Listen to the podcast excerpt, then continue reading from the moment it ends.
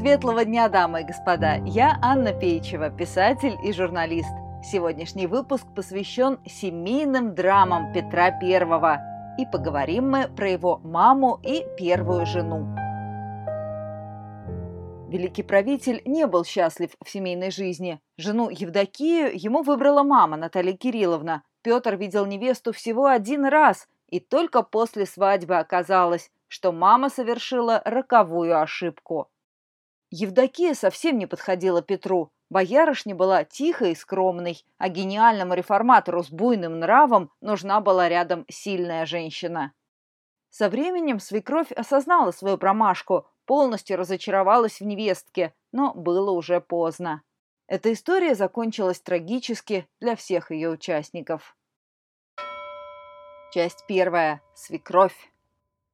Наталья Кирилловна всегда была эффектной женщиной. Царь Алексей Михайлович влюбился в нее сразу. Государь как раз находился в поисках второй жены, когда в гостях у боярина Матвеева познакомился с девятнадцатилетней племянницей хозяина.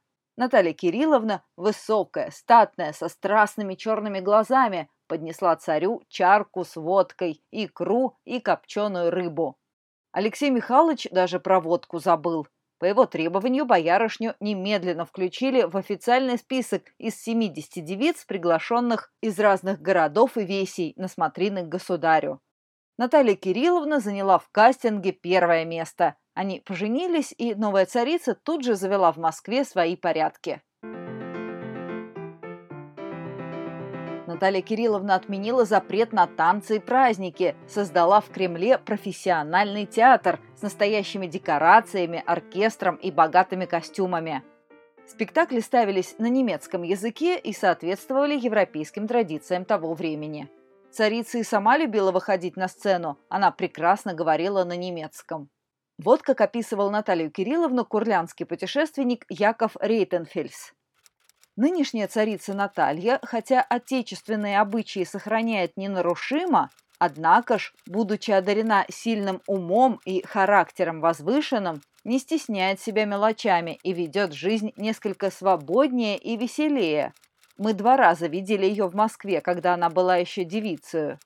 Русские так привыкли к скромному образу жизни своих государынь, что когда нынешняя царица, проезжая первый раз посреди народа, несколько открыла окно кареты, они не могли надевиться такому смелому поступку.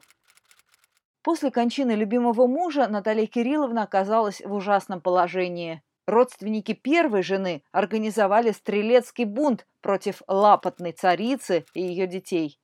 За считанные дни государыня потеряла братьев, отца и едва сама не лишилась жизни. Наконец, хрупкое перемирие с ненавистными родственниками было установлено. На царство короновали Петра, сына Натальи Кирилловны, и Ивана, сына первой жены Алексея Михайловича. Поскольку мальчики были еще совсем малы, всеми государственными делами заправляла их старшая сестра, царевна София. Понятно, что такая ситуация совсем не устраивала Наталью Кирилловну. Едва дождавшись, пока сыну исполнится 16 лет, мама начала подбирать ему невесту чтобы Петр на правах совершеннолетнего получил законное основание отправить властную Софию в отставку. Время было на вес золота, и Наталья Кирилловна остановилась на первом же, более-менее подходящем варианте. Часть вторая. Невестка. Интересно, что при рождении будущую жену Петра звали Просковья Илларионовна Лопухина, Однако свекрови ни это имя, ни отчество не понравились, и она заставила девицу сменить документы. Так Просковья Ларионовна стала Евдокией Федоровной. Кстати, Лопухина была последней русской боярышней, вышедшей замуж за русского царя. Дальше Романовы женились только на иностранных принцессах. Итак, напуганную Евдокию нарядили в свадебное платье, весившее 20 килограммов, и выдали замуж за высокого молодого незнакомца с бешеными глазами. Семейная жизнь с Петром складывалась совсем не так, как мечталось скромной боярышне. Евдокия выросла на женской половине дворянского дома, смысл жизни видела в муже и детях, а супруга никогда не было дома. Он занимался своими потешными войсками, устраивал загулы в немецкой слободе, встречался с роковой красоткой Анной Монс. Евдокия же сидела в Кремле совсем одна, если не считать разозленной свекрови, которая винила невестку за то, что та не могла удержать Петрушу дома. Об этом пишут современники Петра, например, Борис Иванович Куракин. И была принцесса лицом изрядная, токмо ума посреднего и нравом несходная к своему супругу, отчего все счастье свое потеряла и весь род свой сгубила. Царица Наталья Кирилловна невестку свою возненавидела и желала больше видеть с мужем ее в несогласии, нежели в любви. И так дошло до конца такого, что от всего супружества последовали в государстве российском великие дела, которые были уже явны на весь свет. Евдокия писала Петру отчаянные письма, называла себя бесчастной женщиной, жаловалась, что не получает от мужа ни единой строки. После рождения детей ничего не изменилось. Пассивная Евдокия была все так же неинтересна своему энергичному супругу. Потом не стала Наталья Кирилловна. Однако отношения Евдокии и Петра только ухудшились. Теперь никто не мог сдержать буйный нрав государя.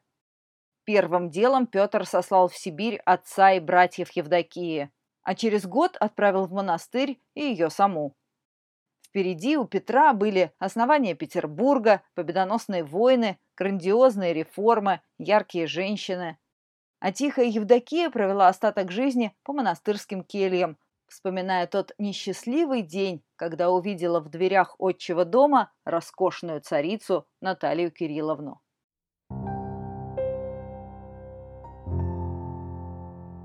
Друзья, подписывайтесь на подкаст, чтобы не пропустить новые выпуски ироничной истории эпохи Романовых. Каждую пятницу что-нибудь неожиданное из нашего общего прошлого. Поддержите проект и получите эксклюзивный исторический контент, а именно каждую пятницу редкая или уникальная историческая фотография с моими пояснениями. Раз в месяц бонус – интересный аудиорассказ из серии «Царские слуги», Подписаться можно в группе «Уютной империи» ВКонтакте или на Бусти. Все ссылки в описании. Также присоединяйтесь к нам на Ютубе и Яндекс.Дзене. Читайте книги серии «Уютная империя», рассказывающие о современной, альтернативной России, где Романовы правят до сих пор. Все подробности на моем сайте annapeicheva.ru. Спасибо за внимание, было приятно с вами пообщаться. Услышимся на следующей неделе.